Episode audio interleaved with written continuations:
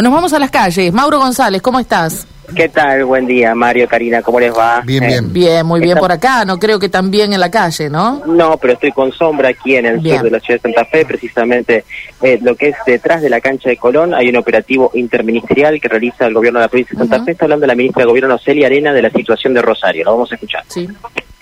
Con el municipio, por ejemplo, ahora se está trabajando en un barrio que se llama Vía Honda, que es este uno de los definidos como prioritarios para hacer este abordaje, pero además también ante situaciones como las, sucedidas en estos últimos días, hay un abordaje este, posterior en conjunto con las instituciones y con todos estos dispositivos. O sea, la presencia es permanente. Además, tenemos todos los otros programas que están en marcha, Santa Fe todos los que son respuestas eh, institucionales que las intervenciones se van profundizando de acuerdo a estas situaciones y a estos trabajos en conjunto. ¿Cómo que hacen los dichos de Fernández cuando, di- cuando dijo que los narcos ganaron?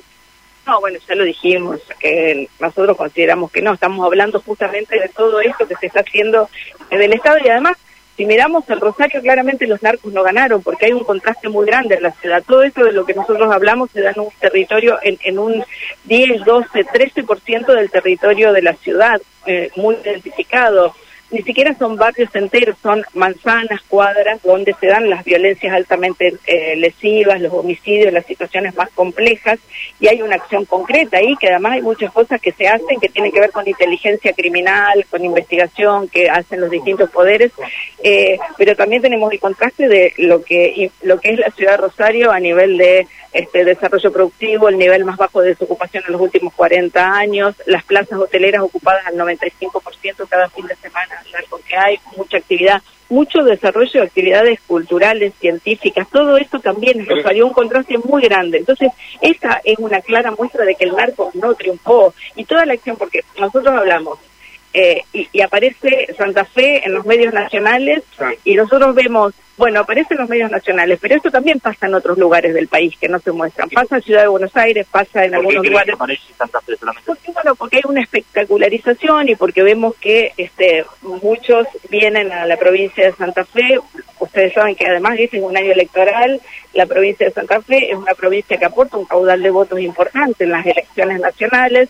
Entonces, esto digamos también hace yo creo que hay una cuestión una cuestión de mostrar eh, y utilizar esto como parte eh, como parte de la espectacularización de algo que a nosotros nos ocupa nos preocupa y sobre todo rosarinos y rosarinas. Entonces mostramos eso pero también hay que mostrar que más allá de las diferencias nosotros siempre decimos a la oposición no le pedimos ni que no nos critique ni que no nos diga eh, en las cosas en las que no está de acuerdo, porque claramente cuando uno gestiona y toma decisiones, la toma de acuerdo a determinadas variables que tiene para su análisis, siempre está la posibilidad de cometer errores y de corregir esos errores cuando se ve que los resultados no son los que se buscan. Entonces no le pedimos eso, ni que no nos critiquen ni que no digan sus propuestas. Lo que sí pedimos es que así como nosotros tomamos responsabilidad sobre las gestiones, sobre las decisiones que llevamos adelante sobre la gestión, que ellos tomen y ellas tomen responsabilidad, porque la mayoría de la oposición tuvo responsabilidad de gestión antes, o a nivel nacional o a nivel provincial. Entonces lo que pedimos es responsabilidad a la hora de hacerse cargo de las decisiones que, que tomaron, porque esto no es que surgió de un día para el otro y que nosotros en 2019 cuando asumimos, asumimos en Disneylandia. ¿Cuánto tiempo? Yo no vamos a calificar, digamos. Yo lo que digo es, pedimos responsabilidad, hacerse cargo de que esto tiene que ver también con errores que se cometieron anteriormente. Y no califico si se hizo intencionalmente, no, no digo nada, digo, evidentemente, este, el nivel de profundidad que tiene y de penetración que tiene hoy la criminalidad organizada en Rosario y en otros lugares, tiene que ver con la permanencia en el tiempo también de este delito y cómo se va diversificando. El, el, el- el- la narcocriminalidad es un problema en el mundo eh, y, y la dificultad por la diversificación que tiene el delito y por los niveles a los que llega es muy complejo. Entonces, un problema complejo requiere situaciones complejas. Nosotros nos queremos quedar con toda esa posición y con todo el arco político que manifiesta su voluntad de trabajar en conjunto las herramientas que tenemos de acá para el futuro y de consensuar. Ahora, el gobierno nacional se demoró, desoyó el pedido porque es del mismo color político y sin embargo ustedes desde hace mucho tiempo vienen advirtiendo que esto iba a explotar como terminó siendo.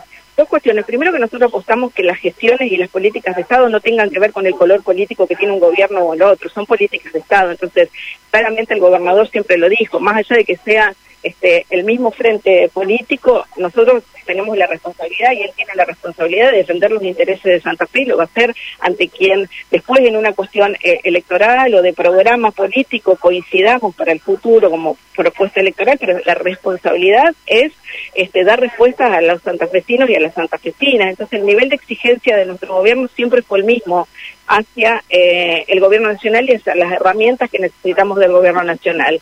Digo, no es que ponemos solo la mirada en ese tema, tenemos, digo, muchas cuestiones que están en marcha, como la de hoy, y como muchas otras que están llevando adelante. Yo hoy decía, nosotros tenemos 22 eh, personas eh, presos, detenidos de alto perfil, eh, vinculados al narcotráfico fuera de la provincia. Eso exige un nivel de articulación también en lo que hace al control de los de las de las comunicaciones, donde allí también se involucra la justicia, que nos plantea el Poder Judicial. O sea, el Ejecutivo Nacional, que es quien gestiona las cárceles federales, plantea muy acertadamente, nosotros si no tenemos una orden judicial no podemos comunicar a un detenido, comunicar absolutamente. Yo quiero dejar claro, los celulares están prohibidos en todo el territorio del país, salvo en la provincia de Buenos Aires, que solamente están autorizados para los este, de, las personas detenidas o privadas de la libertad con causas provinciales. Es el único lugar donde están autorizados. Después está prohibido por supuesto que hay ingreso ilegal de celulares en todo el en, todo el país y que nosotros a nivel provincial tenemos una acción muy concreta ustedes lo saben los escáneres eh, los, los body scanners que se instalaron eh, las cintas el control este el control que se hace físico, se fueron detectando muchísimos y, secuestrando muchísimos celulares que se pretendían eh, ingresar ilegalmente. Piñeiro ya tiene muy avanzado el tema de inhibición de señales.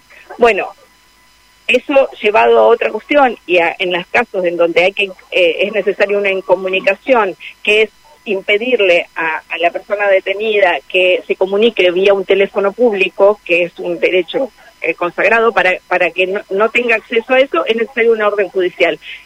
Ante esa instancia, eh, lo que sucede es que un juez lo, lo, plantea y se presentan habeas corpus, con los cuales hay que devolverle la, la comunicación. Ahora, hay un antecedente muy importante.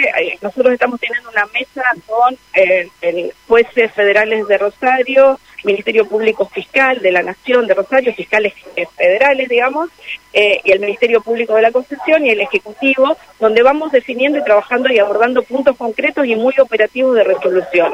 En, la, en, la, en una de las primeras reuniones se puso a disposición justamente un juez federal de Rosario, una medida de este tipo en donde se presenta habeas corpus y donde eh, casación penal desestima, deniega el habeas corpus y confirma la incomunicación. Ese es un camino que se construye todos los días. Digo, hay muchas cosas que son acciones como muy puntuales, pero que van construyendo ese camino que es absolutamente necesario porque nosotros tenemos que garantizar eso. Y por otro lado, hay algo que estamos trabajando y que el gobernador está trabajando también y planteando siempre a nivel eh, nacional, es la posibilidad de tener una cárcel específica para detenidos y detenidas de alto perfil, digamos, con sus diferencias de alto perfil, porque eso implica una logística distinta y una optimización de todos los recursos. Bueno, esperamos que avance. Ustedes saben que la cárcel de, de La Rechea, la que está pegada a Coronda, hace muchos, pero muchos, muchos años que viene planteándose la construcción. Estamos muy avanzados, esperamos que en los próximos meses eso se termine